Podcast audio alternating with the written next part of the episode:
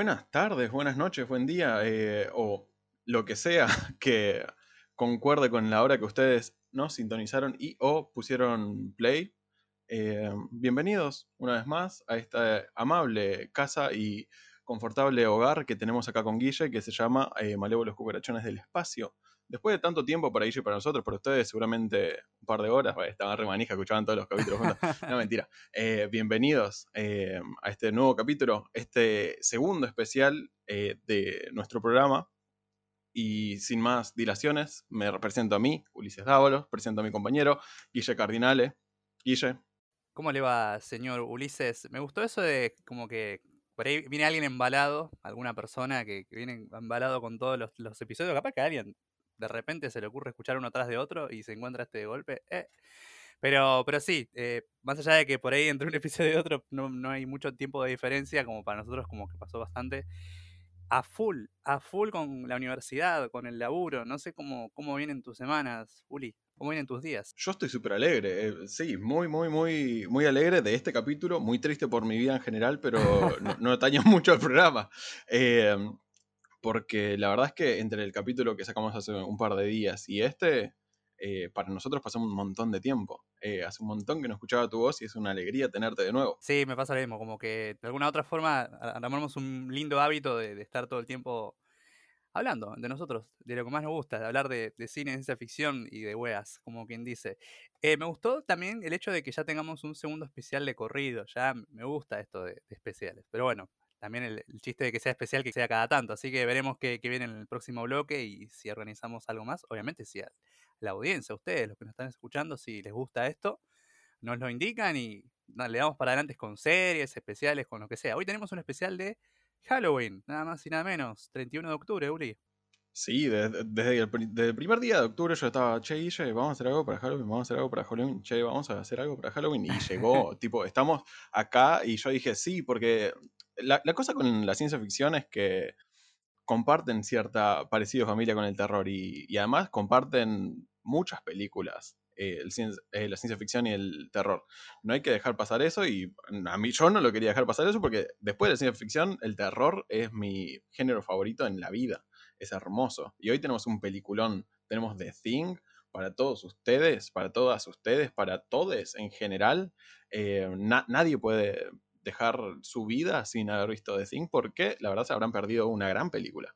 Más, de hecho, cuando te estás por morir, por ahí, si sos de alguna religión en particular, va el, rabino o va el cura y te empieza a contar un poco la película. O sea, no te da las oraciones, te cuenta de qué va The Thing antes de morir. Y ahí recién te podés morir, si no, no te morís. Sí, sí, sí. Pero... Si no, no pasás ninguna, ninguna puerta del más allá. No, no, el purgatorio no, te dicen, no, papi, los papeles, no, no, pasaste si no viste The Thing. Pero, pero chistes aparte, ese es un peliculón, eh, coincido con lo que dijo Uli, de que este segmento, más allá de que es especial, entendemos que la ciencia ficción y el terror, de hecho, dentro de un poquito, vamos a ver un ratito, vamos a hablar un poco de esto, que nacieron un poquito juntos, o sea, como que no podés desligarte mucho, así que nada, estamos un poco bastante manijas, eh, más allá del cansancio que, que por ahí tenemos por nuestra vida cotidiana, tener este espacio en común nos permite despejarnos y espero que a ustedes también les suceda lo mismo con, con este episodio que tenemos para hoy para ustedes también. Sí, total y completamente. Pero un poquito antes de hablar de la película, yo quisiera decir que esta semana por fin, después de tanto tiempo, después de nombrarlos por debajo de la alfombra, por decir, sí, bueno, y jueguen, jueguen, jueguen, nosotros estuvimos jugando, ellos estuvieron jugando, todos estuvimos jugando, bueno, esta semana nos auspician los chicos de Among Us. No lo puedo creer. Ahora sí, podemos decirlo. Jueguen Among Us Invítenos a sus partidas. Vamos a estar todos juntos ahí adentro porque ahora nos pagan por eso.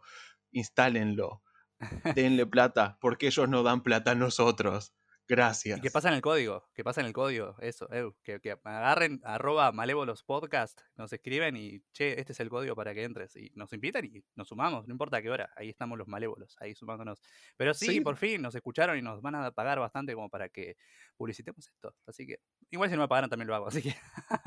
Pero bueno, sí, lo hacemos igual. Lo hacemos igual, de hecho ya lo venimos haciendo. Pero nada, The Thing, Among Us tienen cositas en común, ya lo vamos a hablar en este episodio, así que si no lo jugaron, jueguenlo. Si no lo vieron, vean la película.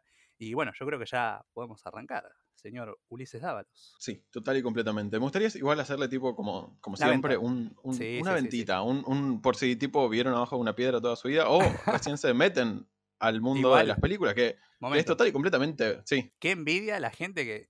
O sea, ¿no te pasa eso que a veces te da envidia la gente que no ve algo y lo ve por primera vez? ¿No te dan ganas a veces de ver algo por primera vez? Como que tengo esa, esa sensación de decir, pucha, no lo viste todavía, pero a la vez te envidio un poco de me gustaría qué sé yo, la carga de los Rohirrim, verla por primera vez, digo. Así que. Sí, sí, la, batalla de Pelennor, boludo. Ahí, Eso. con, la, con, la piel de gallina, sí, totalmente. Y esta película es lo mismo. Tipo, eh, si yo tuviera 25 años y no lo hubiera visto, eh, me gustaría verla tipo todos los días como nueva película esta película, porque es una cosa hermosa, es una cosa muy hermosa esta película. Pero bueno, ahora sí, volviendo a, mi track y envidiando a quienes no lo hayan visto ahora, le voy a dar ahí un, un, taser, ¿sí? Para, para, para que recojan algo y tengan para imaginarse. Igual, no quiero que se imaginen la película, quiero que la vayan a ver. Eh, pero bueno, la película es bastante straightforward. Eh, se sitúa en la Antártida, hay un grupo de investigación que se encuentra con una anomalía de la naturaleza y tiene que hacerle frente de la mejor forma que puede. Aislados, en el frío, desconfiando entre ellos, hay un peligro inminente que está acechándolo en cada rincón. Después de eso, tienen que agarrar sus petates y ponerse a mirar la película. ¿Sí? Simple. Tan simple como eso. Yo creo que ahí lo vendiste bastante bien. Aparte, debe ser una de las pocas películas filmadas en el continente blanco, o por lo menos situadas ahí y seteadas. Así que, ¿crees que arranquemos ya con, lo que es el episodio luego de tu hermosa venta? Sí, yo estoy. Yo, yo ya estaba arrancando. Dije, no, no voy a hablar demasiado porque capaz que no la vieron. es, viejita, es viejita. Pero bueno, yo, yo creo, creo que podríamos empezar a un poquito a diseccionar. Y en principio, tal vez me gustaría hablar de por qué trajimos una película de terror a la ciencia ficción. Tipo, nuestro podcast se llama Malévolos Cucarachones de Espacio porque estamos hablando de ciencia ficción todo el tiempo. E, e, este es nuestro nicho. ¿Por qué hablar de terror? ¿No? Y yo creo que hay, hay, una razón bastante fuerte detrás de eso, es que, va, es, es, mi premisa en, en la vida y a la hora de agarrar tal vez algunas producciones de ficción. ¿Qué es esta cosa de los géneros están ahí para cruzarse, mezclarse, un poquito hacer una ensalada y que nosotros lo agarremos y que no digamos, bueno, sí, este género en general no me gusta o eh, aquel género en general no me gusta, la comedia no me gusta. No, eh, son formas, son un poco formas o algunos recursos que se usan en algunos géneros que realmente no son inflexibles. A veces se, mezclan, como ya dije, otras veces se lo mantienen muy separado, pero en el caso particular de la ciencia ficción, el terror, uno no puede hacerse el boludo y tiene que ver que desde la simiente misma de la ciencia ficción había algo de terror ahí. Y tipo, mi tesis en la vida es esta. la ciencia ficción no se puede emancipar del terror justamente por esto.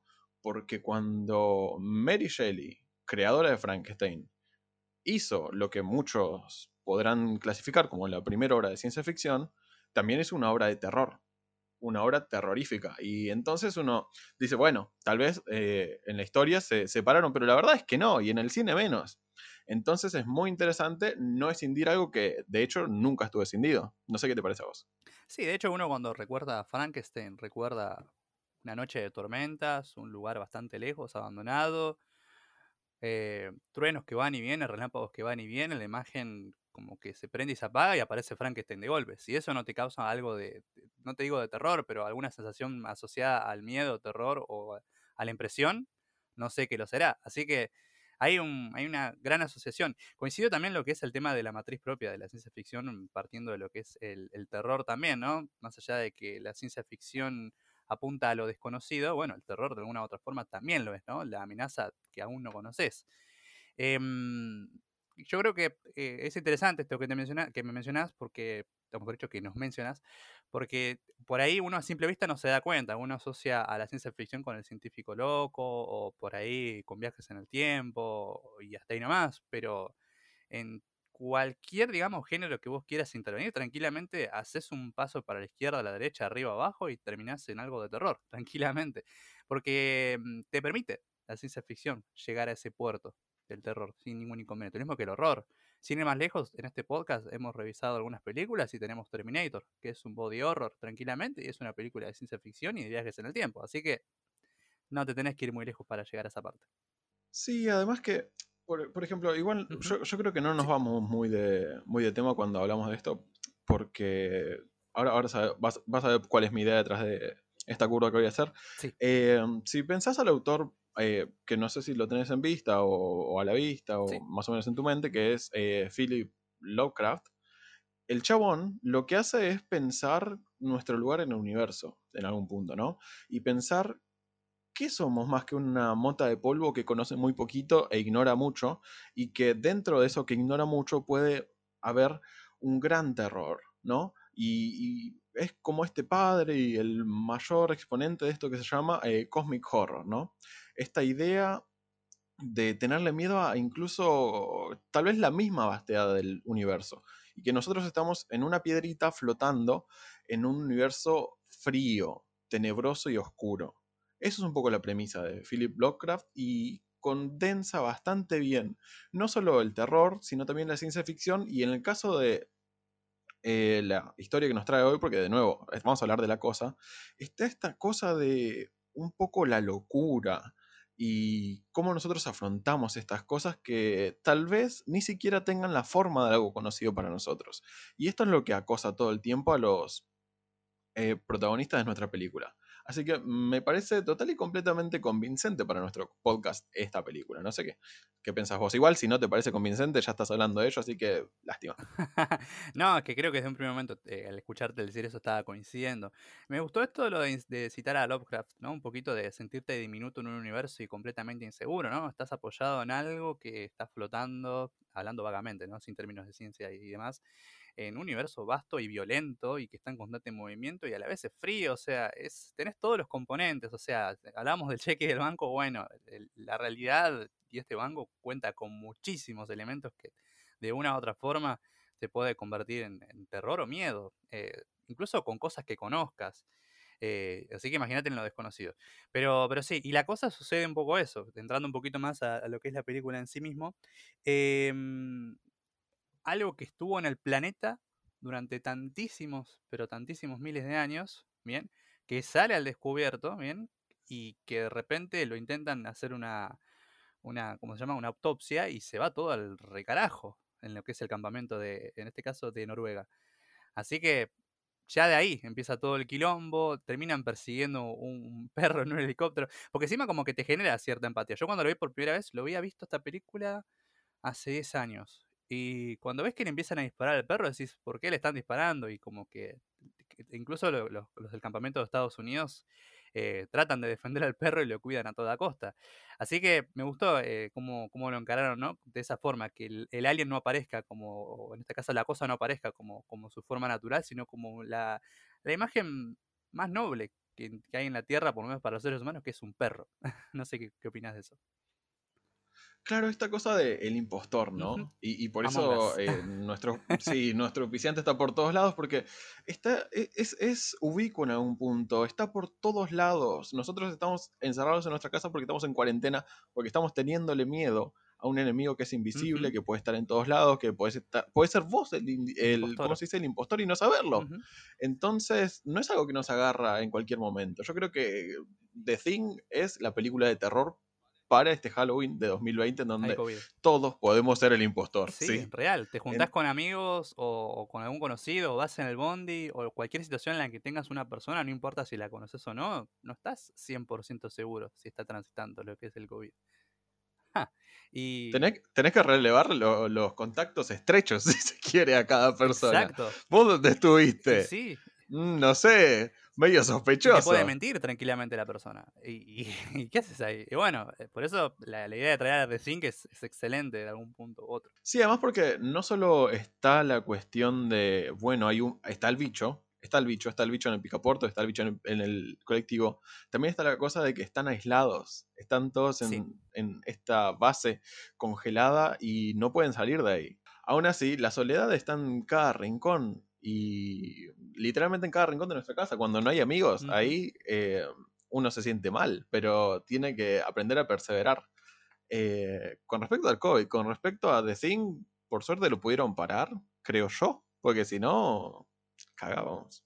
Y bueno, a ver, un poquito retomando eso, eh, hablando también acerca del director de John Carpenter. Uh, Eh, sí, un, un- es un- uno de los grandes, sí, de los 80, de los 90 también, eh, que nos ha dado no solo esta película, sino una trilogía que él llamó la trilogía del apocalipsis, porque tenías todas estas situaciones de mierda en donde algo nos invadía o algo eh, que va más allá de nuestro conocimiento, eh, entraba en contacto con nosotros y hacía peligrar toda la humanidad. Vamos a recordar la trilogía Prince of Darkness, es una. Después sería The Thing. Sí, ah, y de- finalmente In the Mouth of Madness, ¿no? ¿Esa era la, la- la trilogía? sí, Ok. sí, sí, sí, sí. Y peliculones, negro. no- a la gente que vio esta y se queda manija, agarren el- las otras dos porque es lo más parecido. eh, yo, como gran fan de Lovecraft, les digo, es lo más parecido a una buena adaptación de Lovecraft que van a tener en el cine. Porque tenés miedo y no sabes a qué. Sabes que hay algo que puedes. Y es la primera vez que yo en mi vida veía algo que podía ser más grande que eh, la gente que estaba en pantalla. Algo que yo no podía imaginar qué tan grande era y eso da miedo. Eh, yo me pasé todo octubre tratando de encontrar una película que me dé miedo, una película nueva, y me volví a quedar con las películas viejas porque esas son las que tienen más contenido conceptual. Y en este punto, La Cosa o los bichos de In the Mouth of eh, Madness dan miedo porque son muy etéreos, uno no sabe qué es a lo que le tiene miedo, y es un poco eso. Cuando hay un universo tan vasto y tan grande, nuestra imaginación se queda corta eh, al ver cuáles pueden ser la posibilidad de amenaza. Y eso es uno de los miedos más naturales que nos pueden surgir y por eso uno de los miedos más profundos que nos pueden surgir y es excelente. Sí, te podés ir incluso a lo que es la peste negra, que el grado de superstición era altísimo, más allá de la divinidad propia de la religión que podía tener el Europa occidental, eh, con esta cacería de los gatos negros, con la quema de brujas o con un montón de, de- de persecuciones en función de algo invisible como lo era en este caso la, peste, ¿no? Y, y hoy con todas las herramientas que tenemos, ¿no? Con, todo esto, aún así eh, sigue estando ese, ese mismo miedo, te diría, ¿no? Ese, ese mismo cagazo de decir para dónde vamos. Por eso, eh, lo que decís vos, el- las películas de terror siento que más allá de los efectos visuales o, lo que es el, en este caso, el make-up o, un guion simple, para mí no funciona. Está, es lo que decís vos, tiene que tener un concepto más fuerte, más sólido que el guion mismo, por así decirlo. Em, obviamente con una buena narrativa desde ya. Pero si el terror no es conceptual, si el terror no es, eh, digamos, intrínseco y, digamos, por así decirlo, y aunque sea redundante, invisible, creo que no llega a tener el impacto que puede tener, eh, por ejemplo, The Thing del 2011. El The Thing del 2011 no cumple, más allá de que es una precuela. O sea, no cumple como película disruptora de época, como si lo fue la de, eh, la de John Carpenter. No sé si coincidís en esto. Sí, con más o menos, porque si lo pensás bien y, y te remitís, haces un poquito de investigación, la de John Carpenter tampoco cambió nada en su época. En su época, de hecho, fue bastante, bastante bastardeada. Fue capaz la peor película que John Carpenter tuvo que llevar a cabo. Porque el- Sí, que estuvo por dejar la carrera, digamos, casi. Sí, sí, sí, boludo, eh, fue, fue serio, porque le habían dado un montón de plata, eh, le habían dado un montón de recursos y se nota en pantalla, pero la gente no lo entendió en su época. Recién en retrospectiva, nosotros 30 años después, podemos decir, sí, eh, esto es un peliculón y ahora marcó una época. Nosotros en retrospectiva podemos hacer, decir, bueno, esta película es bisagra. Vino, vinieron cosas lindas antes, vinieron cosas lindas después, pero cuando esta película se estrenó, cambió un poco la forma de hacer el horror. Claro, pero el punto es este, no creo que The Thing del 2011 pueda ser dentro de unos años, o sea, me, me la juego, o sea, no voy a hacer futurología, pero no creo que tenga los elementos para ser disruptiva incluso en el futuro. A eso voy. No, ¿y sabes, y, y sabes por qué? Eh, a mí me parece un poco, retomando lo que vos decís, no tiene ningún concepto por detrás. Eh, lo que hace la película del 2011 es llevarte una narrativa simple, clara, no es confusa en ningún momento, ni es dual en ningún momento.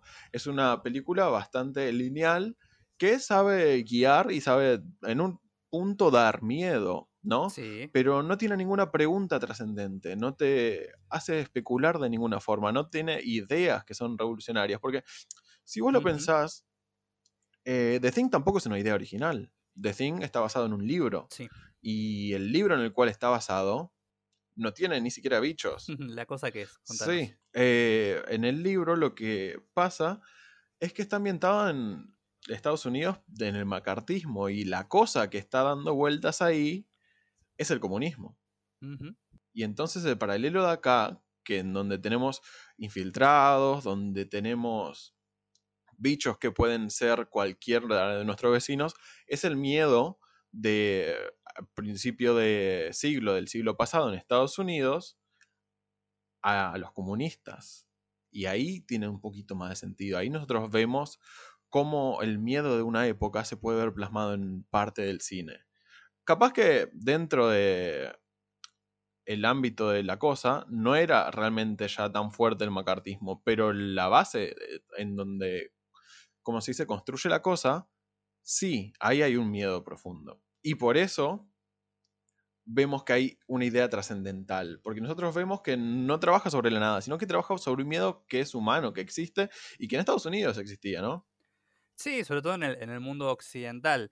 Eh, es cierto lo que decís vos, más allá de la intertextualidad de intentar, eh, no diría adaptar porque no lo, no lo está adaptando, pero sí sentar o partir de una base como lo que es un libro, lo siento un poquito parecido a lo que pasa con la máquina del tiempo, ¿no? La máquina del tiempo, eh, la pregunta en el libro no es la misma que en la película de, de Rod Taylor, ni tampoco la misma de la del 2002 con Alexander. Y siento que acá es lo mismo, pero si vamos a, o sea, no, no quiero hablar mucho de la del 2011 porque este podcast no va dedicado a esa película, pero volviendo a la del 2011, tampoco hay una, una cuestión conceptual, entendiendo que lo que es el ciencia ficción e incluso el, cine de terror o el género de terror en sus diferentes eh, formas, em, siempre intenta, digamos, ser una muy buena herramienta para reflejar los problemas de la actualidad en su contexto, ¿sí? ya sea en los 80, los 90, en los 70, en el año que ocurra y demás. Lo tuvimos con Metrópolis, lo, tuvimos, por así decirlo, con Terminator en, en Terminator 2 eh, o en la primera. Em, de alguna otra forma, intenta ser una forma de dar un reflejo, ya sea de los miedos o de esa actualidad. Y hay películas que lo logran y hay otras que no. Eh, la del 2011 para mí es una cuestión de, bueno, vamos a hacer una precuela porque, ble. Eh, como ha sucedido con muchos proyectos, que se hace porque pinta y porque puede vender y por el título. Y ahí es donde está el error y lo peligroso de por ahí. eh, o sea, tampoco mataron a nadie. Bueno, más allá de que la película muere gente, tampoco que mataron a nadie haciéndolo. Pero me refiero a que podría haber sido un poquito más jugoso re- representar la precuela de otra forma, se me ocurre. Nada, simplemente eso.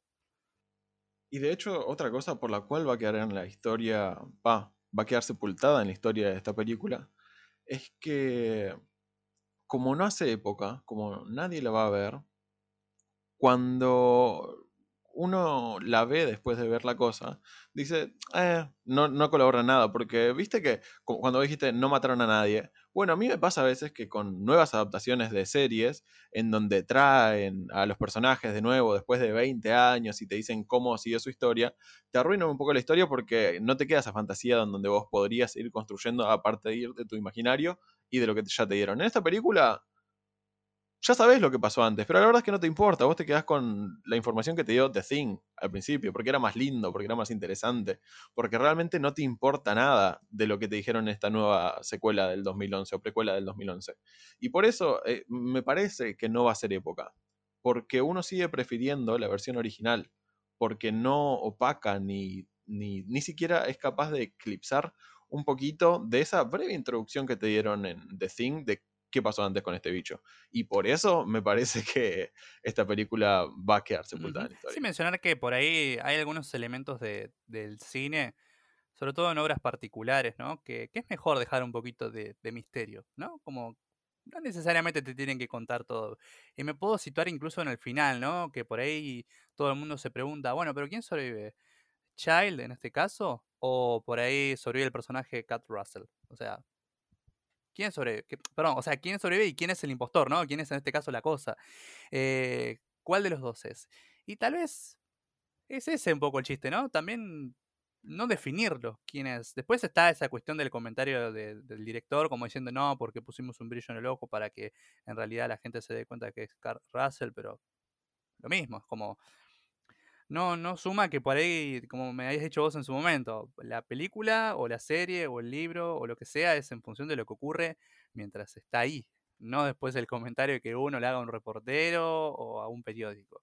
Y acá ocurre eso, y me parece un acierto que, más allá de lo que haya dicho después John Carpenter, eh, que termine así, que te deje esa duda y que esté esa, esa aura de misterio, tanto al principio, de no saber qué carajo pasó realmente en la base de Noruega, como al final. O sea, me gusta que, que sea el mismo el mismo, por así decirlo, principio que el final, ¿no? Con esa sensación de desconocimiento. Sí, es un poco complicado, pero la verdad es que a mí no me importa realmente. En el caso de, por ejemplo, JK Rowling, hablando 15 años después de Harry Potter. No, porque Hermione era negra. ¿Y por qué? Porque se me cantó la chancleta no, no, hace nada de la experiencia de una persona que leyó hace 10 años Harry Potter en este caso, ¿no? Y lo mismo nosotros, lo mismo nosotros, esta dualidad que se presenta, nosotros la preferimos porque en su momento no vimos ese brillo en los ojos, que aún así yo me imagino a John Carpenter con los huevos hinchados de gente que le pregunta, y bueno, y entonces, ¿cuál, cuál, era el impostor? Che, ¿cuál era el bicho? ¿Qué, ¿Qué onda con el bicho? Y bueno, sí, si querés, mirá, yo te puse esto. Pero la idea para mí es dejarlo dual porque ese es el miedo que se presenta en la película. Eso es lo que a vos te da miedo, que, que no haya una, una respuesta, que no haya una claridad. Eh, y no, no, no, que no haya una claridad porque dirige mal, sino porque es parte de la naturaleza de este tipo de historias, de este tipo de terror, que vos te quedes agarrado a la silla y decir, ¡Ah! ¿y si el impostor soy yo? Claro, y aparte es, propio de la humanidad misma, de, del ser humano, para la redundancia, ¿no? Vivimos todo el tiempo con grandes preguntas que no vamos a responder nunca, por lo menos en nuestra vida y demás. O sea, hay un montón de preguntas que nunca vamos a responder. ¿Y por qué no podemos llevar eso a la pantalla grande, no? ¿Por qué no llevar esa duda que no vas a responder? Sí, es que, como ya dijimos, eh, la ciencia ficción es un gran es una gran manera de representar cosas que nosotros tenemos adentro y no sabemos cómo decirlo. Entonces lo hacemos mediante metáforas. Y la ciencia ficción de miedo es esta cosa que nosotros estamos evadiendo constantemente con los capítulos anteriores, siendo súper positivos, diciendo, no, ves que por acá hay un brillo, por acá se sale. Que capaz que no. Imagínate si no, imagínate si no se sale. Bueno, el terror de ciencia ficción te dice, bueno, mírame esta metáfora que te tengo. Y lo hace. Y, y vos decís, ah, claro, mi vida es así.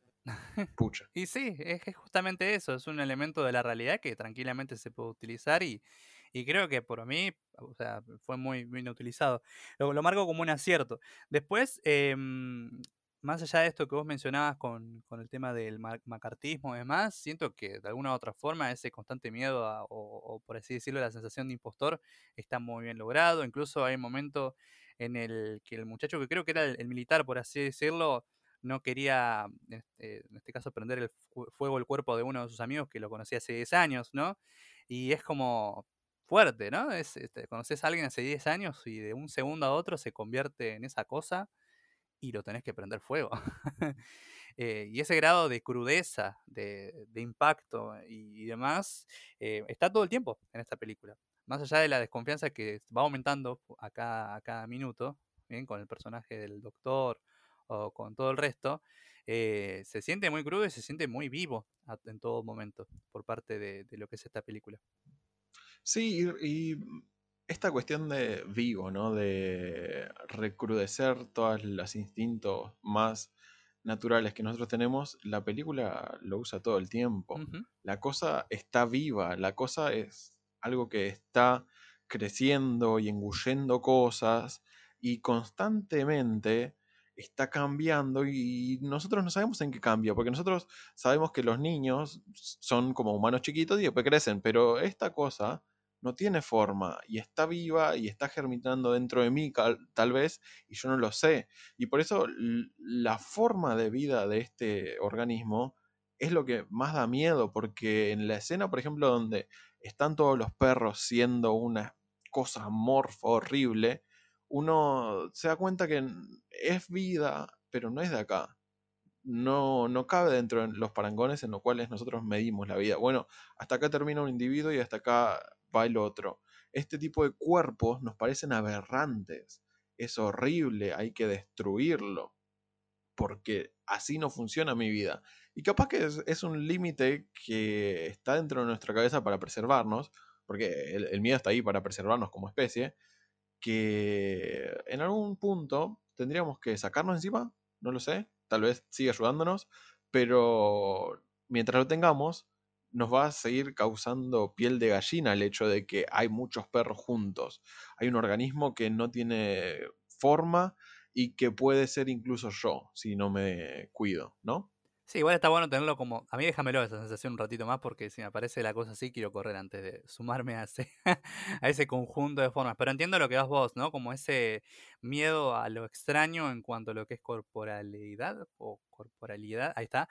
Em, y sí, incluso puede suceder con, con por ahí, con, con, algún tipo de, deformidad o algo que pueda tener una persona. Obviamente, con todo el respeto del mundo lo digo. Lamentablemente, la sociedad, al ver eso, se sigue impactando. ¿Sí? O, decir, uh, no el cuerpo perfecto o no cualquier cosa. Y, acá está llevado al extremo eso, ¿no? como decís vos, un montón de, de conjunto de perros genera cierto morbo y a la vez eh, como que te genera un impacto visual y, de lejanía y de, miedo de un momento a otro. Em, también es cierto que la escena esa es muy fuerte, como por ahí, eh, porque es, es constantemente instantánea cómo se mueve este, esta entidad, esta cosa, se, o sea, se transforma al momento, incluso en la representación de la, de la computadora del doctor muestra cómo las células se van replicando de un momento a otro, imitando la forma de la célula al lado y es instantáneo.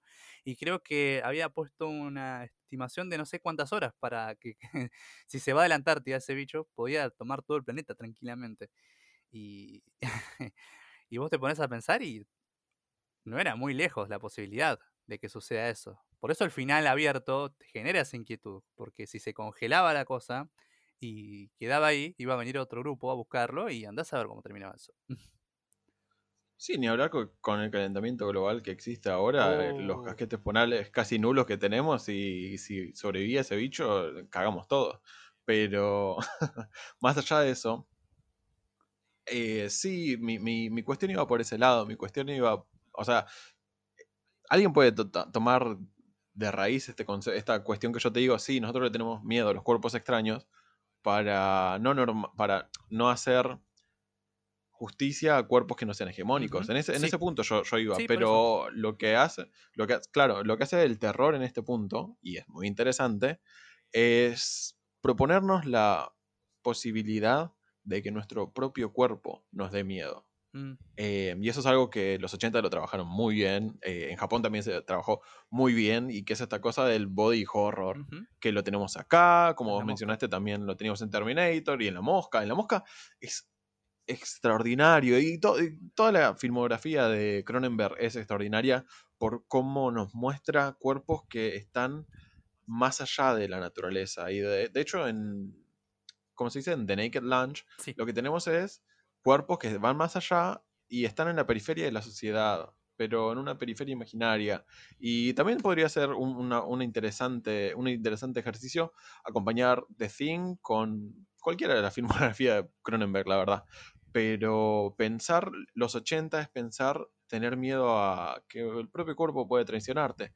Que capaz que abajo de mi piel hay huesos, pero capaz que abajo de mi piel hay un mecanismo muy complejo de cables y acero, como en Terminator, y eso da miedo. ¿Cuáles son los límites de la intervención en nuestro propio cuerpo? Eh, es algo hasta para verse, y eso es malo, tal vez, no sé, porque, tipo, ahora... Eh, hay gente que se pone esos, no sé si los conoces, esos implantes de quirúrgico de no sé qué cosa, de teflón, abajo de la piel y hacen ver a la gente rara, pero eso es malo, o sea, la, forma en que nosotros vemos a la gente capaz que es, un resabio evolutivo. Y decir, bueno, este que se puso una cosa de teflón, viste que la gente lo usa, eh, me da miedo porque soy un poco regresivo yo. Eh, no sé, no sé. Desde los 80 acá hubo un largo tramo y lo que antes nos daba miedo, capaz que ahora es un poquito más, ¿cómo se dice?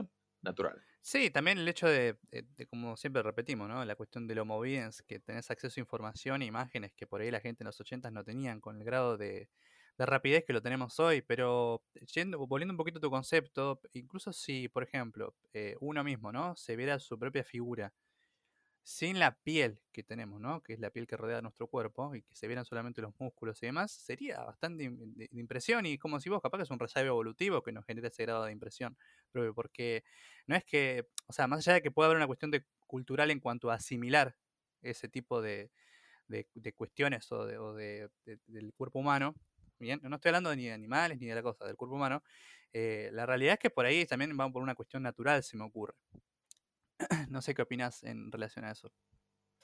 Sí, ah, natural y naturalizado en algún punto, ¿no? Pero eh, a mí me parece, y ya, que trajimos a otros autores y otras películas, hacer una leve digresión, una última leve digresión, eh, y hablar de, por ejemplo, Hellraiser, donde tenemos estos bichos que tampoco tienen piel, y ahí nosotros tenemos miedo porque esta gente eligió por una cuestión placentera eh, vincularse de esta manera. Y hay cierto morbo en el dolor y eh, la satisfacción. Y esta película es una película de terror. Y entonces nosotros vemos todo este universo extraño que es un universo que existe. O sea, la gente siente satisfacción con el dolor y traerlo al foro de discusión público es algo que hizo bastante bien esa película. Y capaz que abrió algunas puertas y capaz que a mí me aterró mucho y capaz que aterró mucho a mucha gente y está para eso, para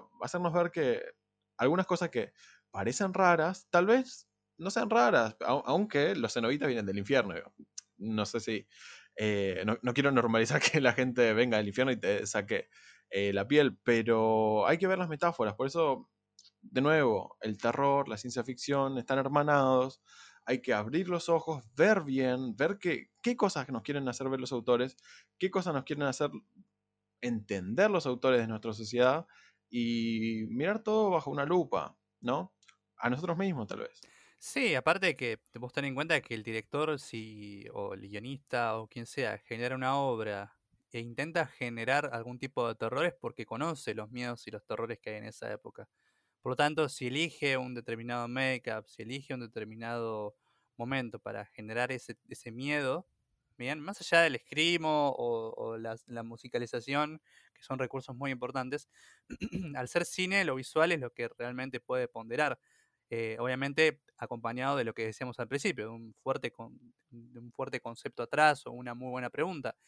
Pero volviendo al tema visual en cuanto a, por ahí sí decirlo, lo que es el, el, make-up o la vestimenta, como decís vos, de alguna u otra forma el director tiene que conocer eso. Por eso es interesante y de hecho, eh, lo habíamos mencionado, eh, algunos em, en universidades y demás se hacen estudios de, esto, digamos. O sea, analizar una película en su contexto y ver cuáles eran los terrores de ese momento. Y estaría bueno, qué sé yo, se me ocurre analizar las películas de terror en cada contexto y ver cómo va modificándose la imagen del del monstruo, el villano, la cosa, ¿no? También. Sí, totalmente, totalmente. Y pensando en esto, por ejemplo, el cine de zombies y cómo para George Romero es una fuerte denuncia del racismo en, la época que hizo las primeras de La Noche de los Muertos Vivientes, por ejemplo.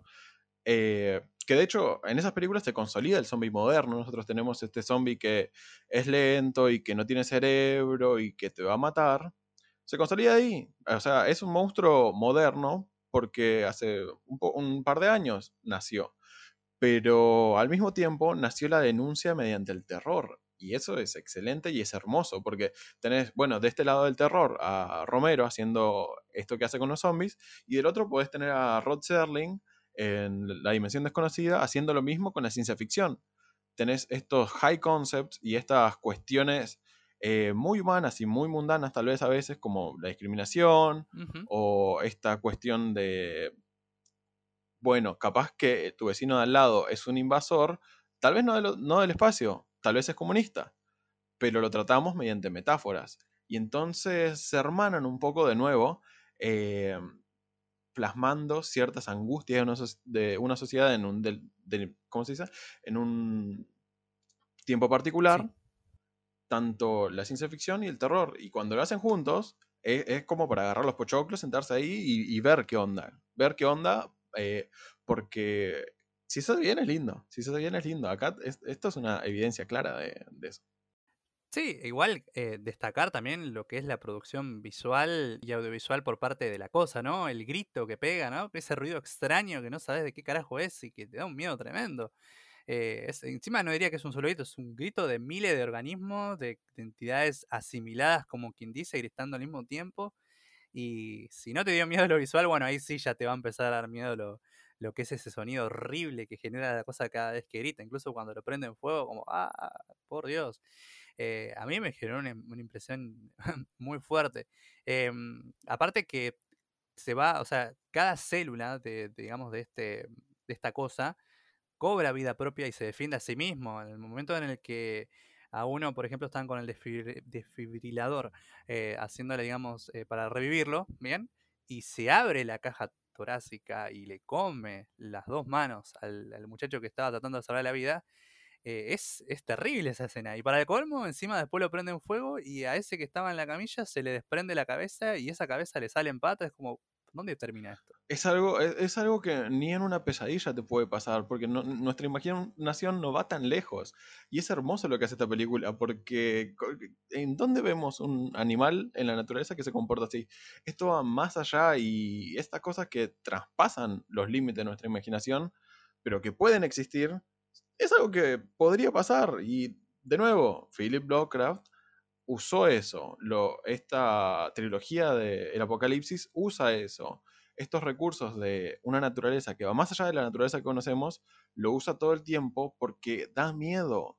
Yo no, no puedo pensar en algo más terrorífico que algo que no conozco y que no conozco sus límites y que no conozco sus intenciones, pero sé que me quiere dañar.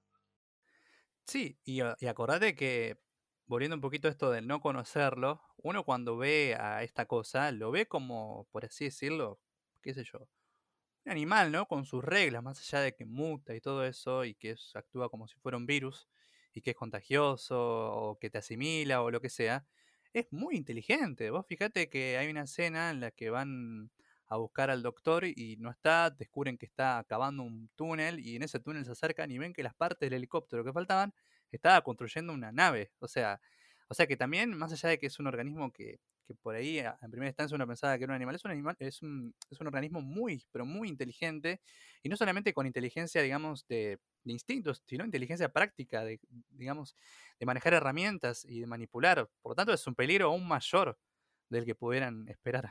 Claro, porque, mm, y eso, si fuera un, una gripecita que está ahí, que vos sabés, bueno, no, no la toquemos, eso es una cosa. Pero esta es una gripecita que quiere conquistar el mundo y que tiene los recursos para conquistar el mundo y tiene los recursos para esconderse mientras está conquistando el mundo.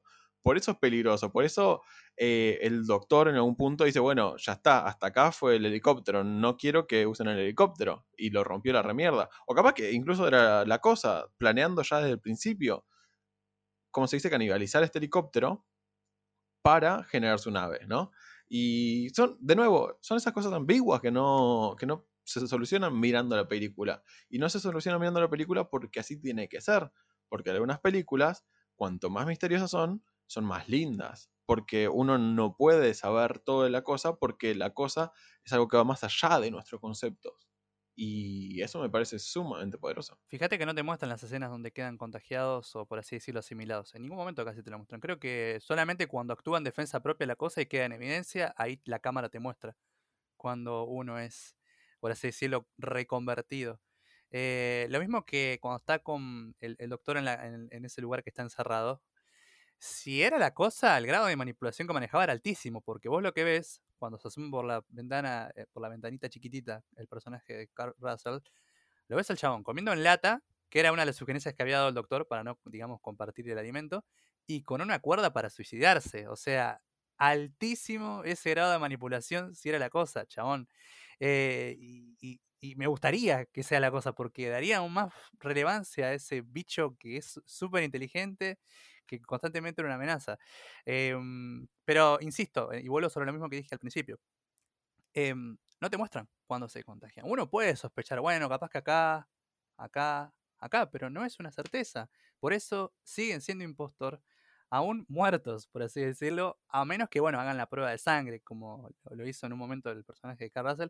Que no sé vos, pero a mí cuando va probando, más allá de la tensión que va generando y que está muy manejado el tiempo y el silencio y el nerviosismo de cada uno de los personajes, cuando agarra el de Windows, no, el de Windows no, era el de Dani, ¿no? Creo que era, y vuela a la mierda el bicho, es, te, te, te cagas todo, te cagas encima. no sé si te pasó. Sí, además, ahora, ahora que lo decís, y capaz que vamos a hacer un, un, paneo de, de, la situación.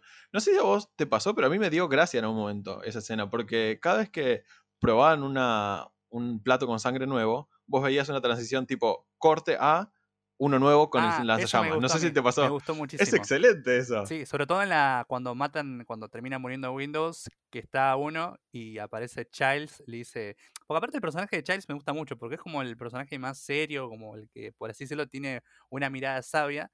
Y, y, tiene como ese desafío al líder, ¿no? Pero un desafío legítimo de una u otra forma por la actitud que tiene, ¿no? Como el otro que parecen unos boludos. Y me gusta porque es como el duelo entre las dos imágenes más fuertes, que son los que terminan sobreviviendo, por así decirlo. Y esto que decís vos, ¿no? Como que van probando, escena siguiente, el otro está con el lanzallamas. Van probando, escena siguiente, el otro también está con el lanzallamas. Y, y sí, coincido, me gustó muchísimo cómo, cómo quedó eso. Parece casi un, un, chiste de Edgar Wright, ¿viste? Sí. Tipo, tipo Shaun of the Dead. Uh -huh. eh, las transiciones son, son esa, esa parte Me en gusta. donde te, te setean un poco de chiste, pero un poco de terror, eh, son excelentes. A, a mí y me... Es muy difícil lograr eso. Sí, totalmente, totalmente. Y con una transición y no perder el, el ritmo del, del, suspenso que se viene manejando en toda la secuencia. Eh, es, es, muy linda, es muy linda.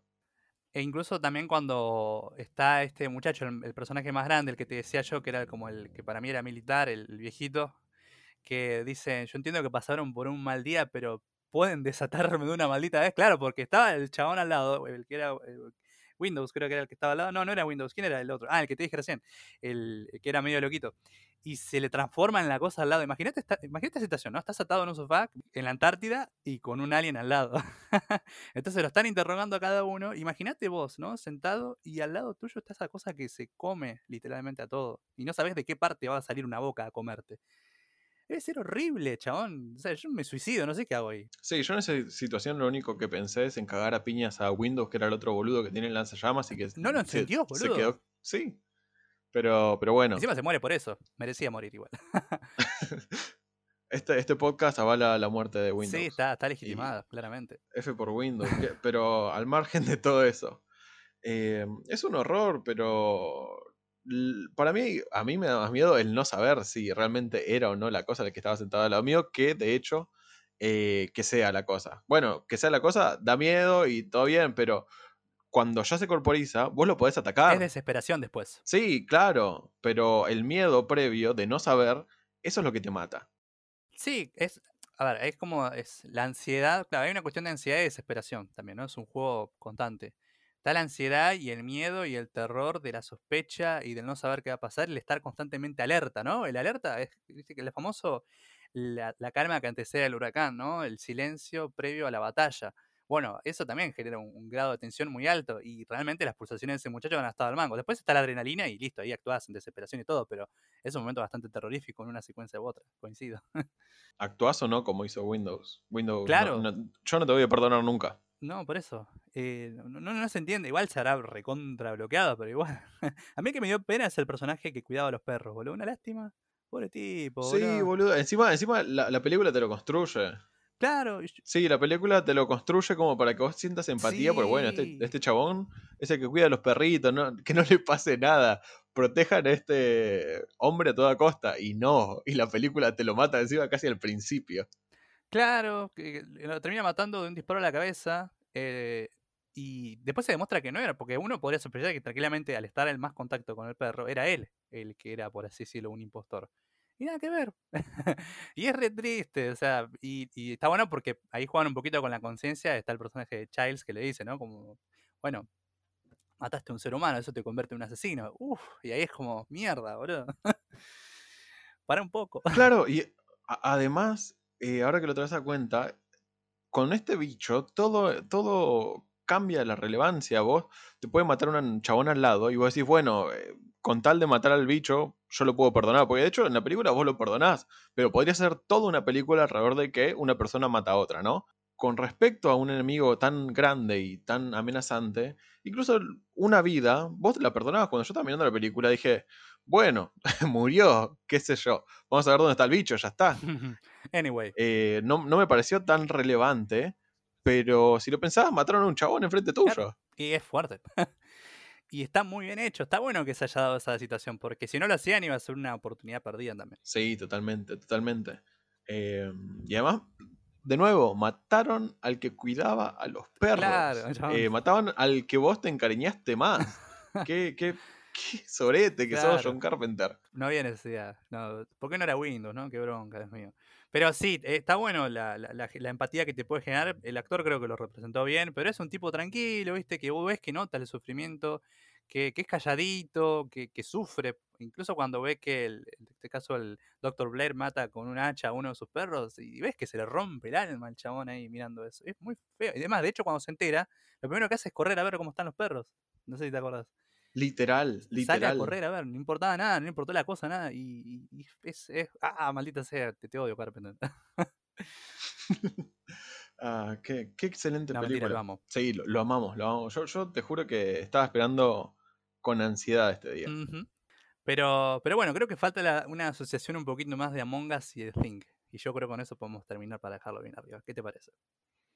Claro, que igual vos un poquito lo, lo, ahí lo fuiste cosiendo y armando, que es esta cosa de la información y cómo surge, por ejemplo, tal vez el videojuego, el jueguito que todos jugamos, y cómo, si vos ves las animaciones, de alguna forma bebe de esta película el Among Us. De hecho, hay un, hay un escenario que es casi un laboratorio en la nieve, que, que es, o sea, tranquilamente podría ser la Antártida.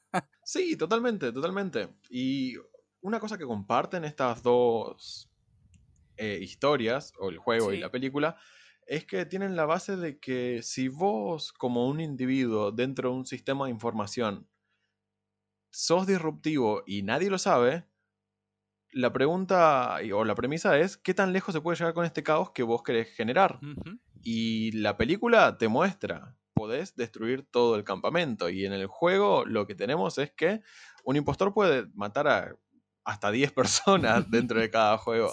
Y es muy interesante cómo, porque por debajo del el impostor y de The Thing está la cuestión de la conspiración y la mentira y la confianza. cómo yo llevo adelante una posible conspiración contra mis pares. Y cómo si yo tengo información y quiero manipular la información para que no se sepa, yo lo puedo hacer total y completamente... Posible, factible. Eh, no, que yo lo pueda hacer es total y completamente factible. Ah. No, no, no, no cabe en la cabeza de nadie que un asesino no se pueda esconder. Y eso es lo peligroso y eso también da miedo. Más allá del hecho de que sea una cosa que no conocemos o más allá de que sea una cosa que no podemos reconocer. Eh, la cuestión es que se puede esconder. Sí, más allá de la alcantarilla, ¿no? no, pero chistes aparte, eh, sí, coincido, coincido con eso. Y, y, también quiero retomar el concepto de la confianza, ¿no? Como cuando vos hablabas de, digamos, de, generar este tipo de conspiración incluso con pares, también es un poco eh, ser consciente de esa confianza que puede haber. Esto se ve mucho en el Among Us cuando jugás con amigos, más que por ahí con gente random. Eh, vos al conocer a alguien, de alguna otra forma, podés utilizar eso en contra de la situación. Y, qué sé yo, es, es, es, increíble como un videojuego, más en estos tiempos de cuarentena, más en este tiempo de aislamiento y demás, eh, donde incluso en la vida real somos impostores de alguna u otra forma, eh, podés llevarlo a ese nivel. Eh, eh, vos me habías contado en su momento que era un proyecto de universidad, algo así, ¿no? Juli, ¿me habías contado? Sí, son, o sea, la productora que hizo este videojuego son tres, tres chabones que lo hicieron con esta premisa en la cabeza. Y de hecho es del 2018 el juego, es, es realmente viejo, pero recién ahora toma relevancia. Eh, uno se preguntará por qué, eh, además de que se puede jugar online y todo eso. Yo, digo que la cuarentena y toda esta sensación de que necesitamos estar cerca de nuestros pares, eh, jugando, colaborando, ayudó un montonazo a este juego. Aunque, de nuevo, cuando lo empezamos a jugar todos hace dos meses, ponerle, hace un mes, funcionaba muy mal, porque de hecho estaba hecho para que lo jueguen entre lo que era esa prueba universitaria nomás, no estaba hecho para tanta masividad. imaginaron y por eso, No, para nada. Y de hecho era un juego casi muerto hasta que lo, lo, agarraron y bueno, lo empezaron a usar y se hizo popular. Sí, antes de eso estaba estuvo también lo que es el, plato, que tenía unos diversos juegos que, que, era como por así decirlo, eh, qué sé yo, el uno, diversos juegos de mesa, por así decirlo, desde la lejanía, ¿no? Uno estaba no sé cuántos meses encerrados en el globo, en el planeta Tierra, por una cuarentena, aislamiento, como quieras llamarlo, en menor, mayor o, mediana medida, ya sea de forma voluntaria o no, y querías tener un acercamiento con la otra persona. Está bien, vos podés hablar y todo, pero un momento de distracción y de jugar está bueno. Entonces, qué sé yo, había surgido Plato, después Fall Guys, no, perdón, Fall Guys, y, ahora con el Among Us, que, que sigue estando, además, tenían pensado sacar el 2, pero ahora creo que se dieron cuenta que no van a jugar. No, no, creo que la gente aguante un año jugando lo mismo, así que nada, van a reforzar un poquito y actualizar un poco el, el Among Us 1. Eh, lo cual me parece un poco más lógico y acertado. Después veremos si la gente seguirá jugando o no. No, para mí todavía no murió. Eh, yo no lo estoy jugando porque estoy a full con la universidad, pero si no estaría jugando con amigos. Eh, eso te incluye a vos, Uri, claramente. Pero, pero sí, está bueno que como, como surgió este fenómeno y seguramente estoy pero segurísimo, de hecho ya debe haber algún, algún par de estudios, de, digamos, de investigación en cuanto a lo que es el fenómeno de Among Us, no solamente por el contexto, sino como en un grado de, pandemia o cuarentena, eh, el Among Us junto con esports salieron adelante, así que me parece fenomenal, ¿qué crees que te diga? Sí, igual después de este capítulo seguramente mucha gente va a ir masivamente a jugar a la Among Us, eh, porque sabemos que no, nos escuchan miles y miles de personas, así que, o sea, nuestra influencia sabemos que no pasa por, por debajo de la alfombra, ¿no? Claramente, aparte nos escuchan de varios lugares del mundo, ¿no? De Estados Unidos, de España. Esas VPN que, que, escuchan, que usan ustedes para escucharnos, eh, la verdad es que nos sorprende a veces encontrar los lugares desde donde nos escuchan. larga vida a los VPNs. Así que nada, Uli, me, gustó muchísimo este episodio. Este tuvo un poquito de crítica, ¿no? como que pateamos un poco el piso de la del 2011, un poquito de think el terror en general en la actualidad o en su contexto. Así que me gusta que, estemos sumando esa, crítica que nos quedó con Race by Wolves, que le decimos pelota al final, pero, bueno, eh, la recomendamos también. No sé, si, están viendo ahora esto y no vieron no escucharon el capítulo anterior, vean Race by Wolves, que es un serio. Bueno, ¿te parece hacer algunas recomendaciones, Uli? Como hacemos siempre. Sí, totalmente. Aunque ya, tipo, este decálogo de películas de terror que fui haciendo durante todo el capítulo. Sí, sí, sí, sí, sí.